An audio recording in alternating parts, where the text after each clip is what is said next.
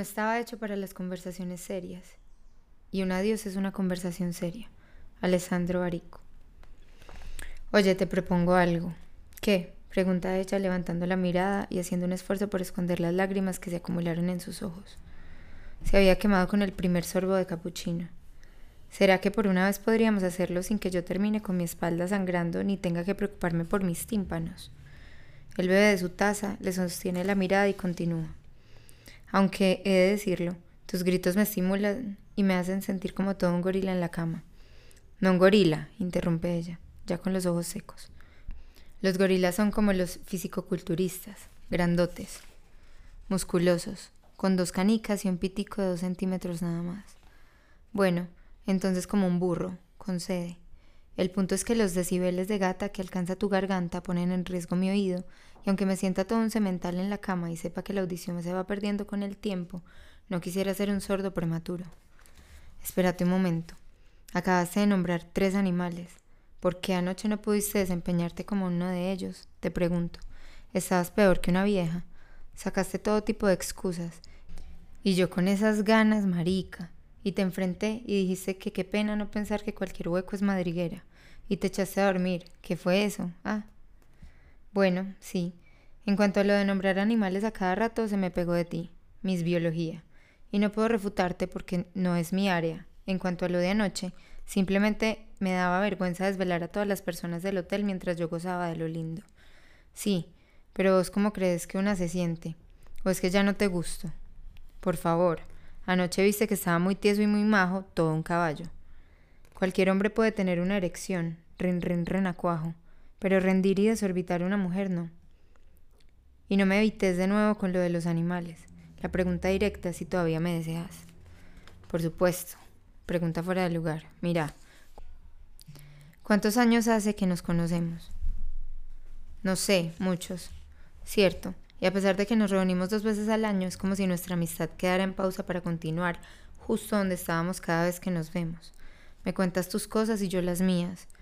Hablamos de que cambia nuestra forma de pensar, nos divertimos, bailamos, cenamos o simplemente vagamos por la ciudad sosteniendo una conversación que pasa por todos los temas sin perseguir nada. Y luego, como siempre, terminamos despertando a los vecinos o a quienes estén durmiendo a un kilómetro a la redonda cerca de nosotros. Es si exageras dice ella con una risa pícara que le forma arruguitas en la nariz. ¿No me crees? pregunta él. ¿Acaso no recuerdas el día que alquilamos una finca y como a las cuatro de la mañana vino el vecino que vivía como a un kilómetro con la linterna en la mano asustado con tanto grito para ver qué pasaba?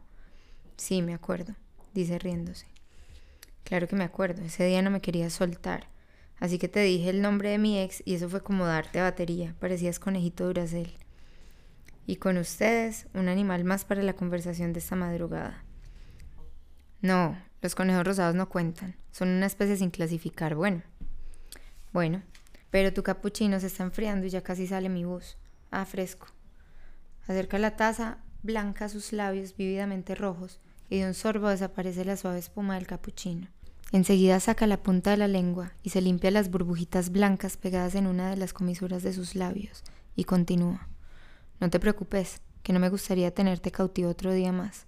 Pensarán que somos pareja y no los amigos que siempre seremos. Dice haciendo un ligero énfasis irónico en la palabra siempre. Sí, ya me lo dijiste, y estoy de acuerdo. No sé a qué hora se me ocurrió hacerte aquella propuesta, si así estamos perfectos. No me cambio por nadie. Hay algo falso en tu voz, dice ella. No, no lo hay, es cierto. ¿Quién cambiaría nuestra amistad con derechos, sin rodeos y sin todos esos compromisos tácitos a los que toca someterse en una relación seria? Que la llamada, que la cena con los padres, que las fechas especiales y dos años después llega el desencanto, el tenemos que hablar, los silencios incómodos, las risas escasas, las duras peleas, la ruptura y el proceso de separarse, con la ilusión del principio clavado donde más duele. Sí, como un pellizco en las tetas. Bueno, yo diría en otra parte, pero en fin, ya sabes lo que viene después. Los pasos del duelo y resignarse a dormir con la triste verdad en camas separadas, solitarios o acompañados por algún amante de turno, pero con la cabeza a galaxias de distancia del lugar. Sí, lo he vivido. Entonces también has despertado en la noche y has estirado un pie en la cama buscando unos pies tibios y te has encontrado con un vacío helado. Mm, responde ella entrecerrando los ojos. y al final apareces ante la sociedad como con un rótulo en la cabeza que dice recién separado y de epílogo tenés que disolver la sociedad conyugal evitando daños colaterales. Ella lo mira fijo a los ojos, aprieta los labios como si recién se hubiera pasado el labial, agita el vaso y cuando libera el intenso color rubí de su boca dice, Vos sos bastante dramático, ¿no? Se burla. Pero podrías tener razón. Baja la voz hasta el susurro. Vení, acércate, te pregunto. A vos te el compromiso, ¿no es cierto? Él ladea la cabeza. Vos sos la que parece temerle, suspira. Ah, entonces acerté cuando te dije que percibía algo irónico en tu tono. Te tengo. Estás bravo porque dije que no a tu propuesta de engancharnos en algo más serio. No, no sé. Quizá me afectó el cerebro el vodka, la caminata y pasar más de 72 horas pegado a vos. Pero si no me hiciste nada, marica, te la pasaste excusándote. Por eso digo pegado a vos, no adentro. Él dobla el brazo para comprobar la hora de su reloj. Ella sopla el concho del capuchino con el pitillito de mezclar el azúcar. Bueno, mujer, dice engolando la voz, ya el destino cruzará nuestros caminos en una futura ocasión. Ojalá que para entonces todavía tenga la edad del príncipe azul y no la de viejo verde.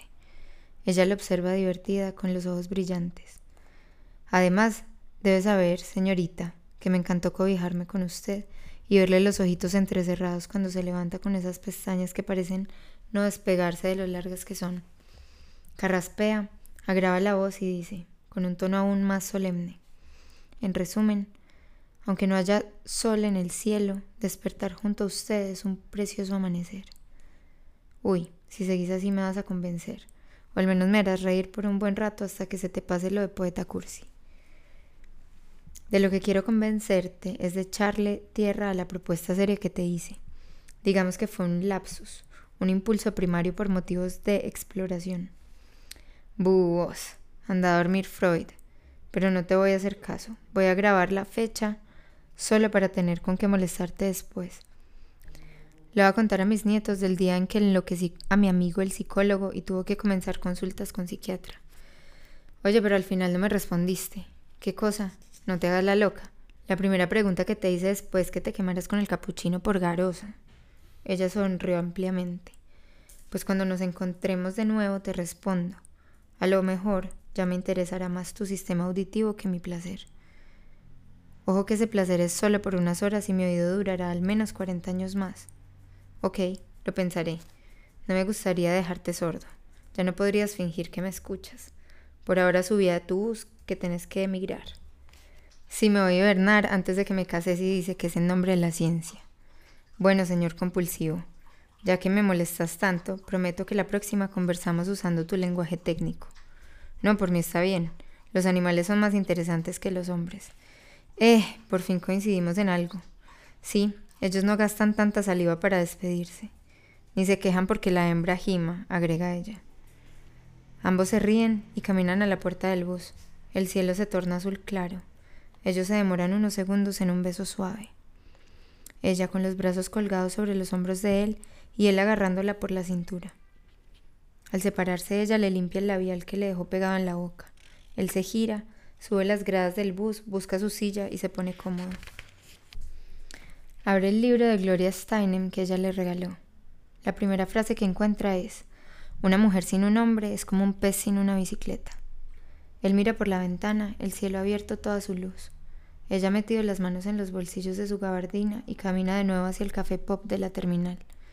Sobre una de las mesas, las dos tazas permanecen juntas una casi limpia y la otra con la huella de unos labios rojísimos en su borde.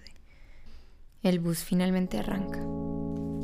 Este es un cuento de Andrés Rojas Mera del libro Lugares Comunes publicado en agosto del 2020 por la editorial Angosta. Yo soy Paula Medina y esto es Leer en Voz Alta, grabado en los estudios de Talkbox.